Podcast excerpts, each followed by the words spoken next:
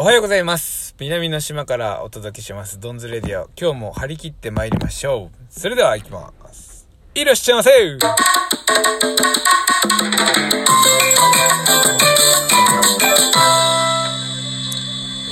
超強烈なタイトルでびっくりした人も多いと思いますが、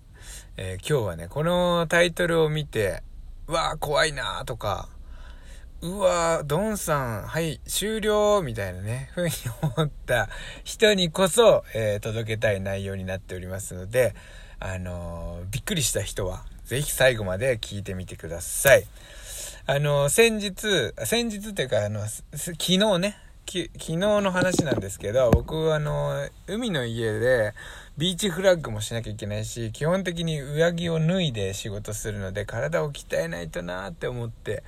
あの、ずっとスノーボードに取り組んだりとかね、あの、やってきてるんですけど、まあ、いよいよね、本当に本気出さなきゃいけないぞという3月に、もう後半に差し掛かってますんで、山登って、山のタイムをね、こう、どんどん縮めていこうと思って、それでも山登りに行ったんですよ。で、そうすると、インスタで僕があの山登りのね、記事を出すと、あの、こういうのが、えーコメントが寄せられるんですけど、はい、一つは、えー収入源は何でしょうか？はい、これですね。0人の人、フォロワーゼロの、えー投稿ゼロのアカウントから届きます。で、もう一つはこれですね。えーはい、仕事してますか？はい、これも、えーフォロワーゼロの投稿ゼロのアカウント様から、えー届きます。そして僕はあの、あんまりこう、その担当直入に話しかけられても、あんまりそれって答えたくないじゃないですか。だから、えーそ、そこは答えてないですけど、まあ、こもしね、これ本当に気になって聞いてるかもしれないので、この場を借りてお答えすると、あの、僕にとって山登りっていうのは、えー決して遊びじゃなくて、体を鍛えるために、あの、やってるね。まあ、仕事と言ったら、ちょっとイメージ違うかもしれないけど、まあ、仕事の準備ですよね。まあ何、何でも、どんな仕事でも準備っていうものがあると思いますけど、それはまあ仕事の一環だと思います。なんで、ここで言う仕事していますかっていう担当直入な質問に対しては、えーの正しい答えとしては、あの、僕の思ってる仕事と、あなたの思ってる仕事は多分違うと思いますっていうところでしょうか。で、先日、エヴァンゲリオンは、エヴァンゲリオンに見に行ったんですよ。新エヴァンゲリオンって劇場版というね、エヴァンゲリオンの最終回なんですけど、あの、そこの中で見見てて僕思ったんですけど、エヴァンゲリオン知らない人に説明しますが、あの、エヴァンゲリオンって乗る人によって、その、乗る人の精神によって動くんですよ。で、大きな、あの、の乗り物がね、まいわゆる乗り物が、まあ、ロボットみたいなものがね。で詳しく言うとその乗り物にも精神があってとかって複雑なんですけどあの乗る人によって変わってくると。でこれね先日これこそ先日なんだけど琴代があのデリカをね運転して僕の車のデリカを運転して駐車場に止めようとした時にね保育園のすっごいあの何回も切り返してさ、まあ、全然まっすぐになんないのよ。でこれ旗から見たらあれゆうたろう飲酒運転で来ちゃったって思うと思うんだよね。であのーすっげえ斜めになった、まあ、デリカを見て僕はああ本当に同じデリカでも乗る人が違けりゃねその動きが違う性格が変わってくるんだなとかって思ってたんですよ。でどんな乗り物だってこれ同じで中に入る人によってねその性質とか性格が変わってくると思うんですよ。じゃあ究極言えばあの戦車にマザー・テレサが、ね、例えば乗ったとして、えーこれ悪いことしますかって言ったら、うん、それは考えにくい。マザー・テレサバンバン死ねみたいなことするわけないしまあなんかいいことに使えるとしたらなんだろう。なんかベルリンの壁みたいなものをね壊してみんな仲良くしようよってやるように使うと思うしねそれだったら戦車は、うん、制作者の意図はあるとは思うけれどもまあとはいえね使う人によってあのいいか悪いかって決まってくると思うし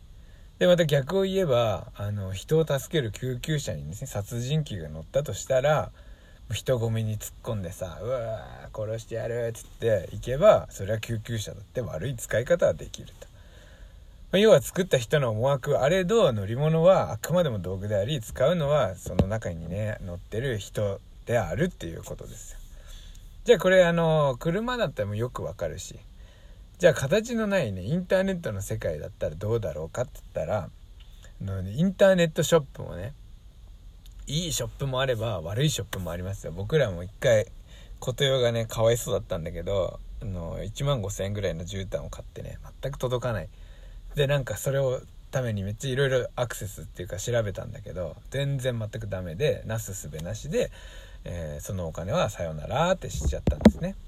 まあ、それと同じでインスタだってあのいろんな人のためにね何か知識を広めることもできるし誰かを励ますことも使い方できるけどこれもあの一番最初の話じゃないですけど誰かをねこう悪口言ってみたりとかあの誹謗中傷してみたりする使い方もあるわけよ。だからインスタ自体がどうこうじゃなくてそれもあくまでも道具。で使う人の精神で良くも悪くもなるっていうことですね。じゃあお店や会社だって同じじゃないですかと僕は思います。僕のやってる海の家千鳥も、えー、僕がやらなかったとしたらまた全然違う店になりますよね。僕は親から引き継ぎましたけどその引き継ぐ前と後では全然違うお店になってます。だから海の家千鳥がどういう店だっていうんじゃなくてやっぱりそこのトップに立つ人間の性質によって、えー、全然変わってくると。でそれがねあの会社だって同じで会社のトップが変わることでもう業績だって V 字回復するところもあればその逆で落ちていくところもあるから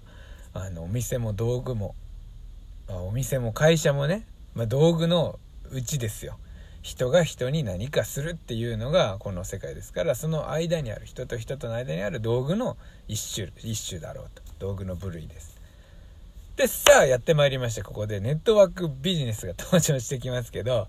もうここまで考えてきたらもうどう考えても道具の部類であるネットワークビジネスをねもともとから言葉として